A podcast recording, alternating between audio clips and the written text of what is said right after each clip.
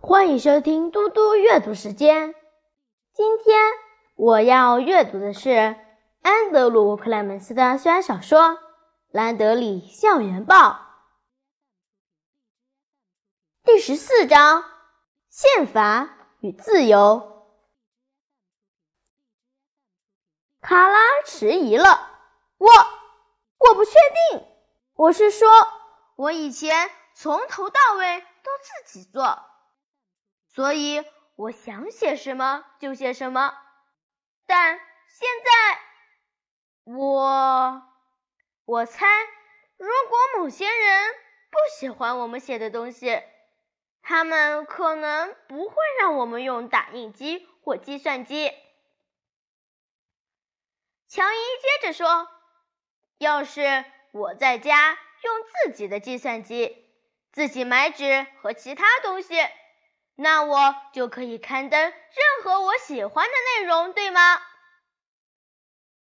沙龙的爸爸是律师，他说：“是呢，但如果你登了一则和我有关的谎话，我爸会去告你，然后你的计算机就会变成我的了。”拉尔森老师说：“你们提到的这几点都很好。”实际的情况是，当你出版一份报纸时，你就必须陈述事实。如果你被人逮到说谎，别人可能会去告你，把你弄上法院。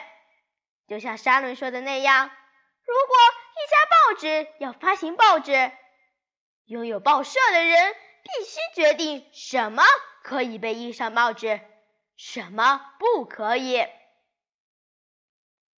大家安静了一阵子，艾特问了一个大家也都在想的问题：“那么，谁拥有兰德里校园报？是卡拉，对吧？”卡拉摇摇头：“不完全是，嗯，不再是了。而且，我觉得继续叫那个名字有点好笑。我想，我们也许该换一个。”不一样的刊名，乔伊说：“我不这么认为，那是你创办的，而且你现在还是主编，所以我赞成继续用原本的刊名。”乔伊说着说着，卡拉就脸红了。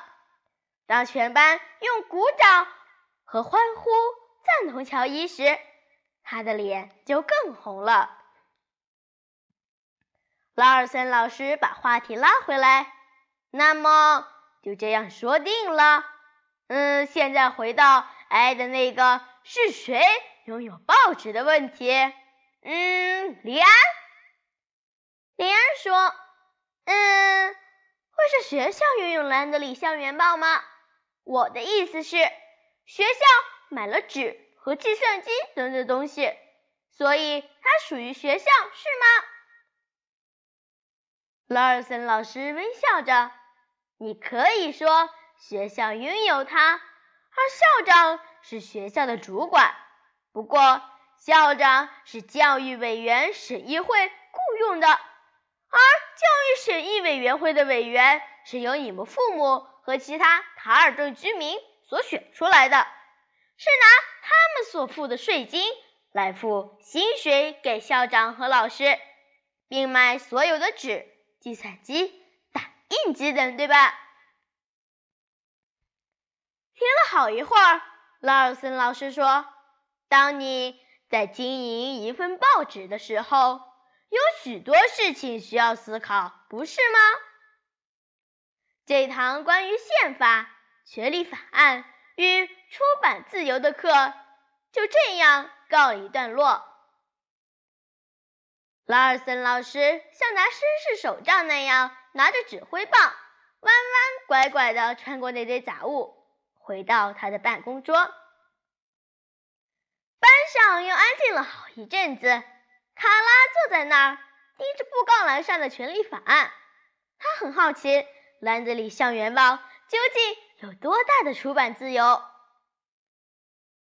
在他脑海深处渐渐形成的那个小小的疑问，总有一天他会找到答案。谢谢大家，我们下次再见。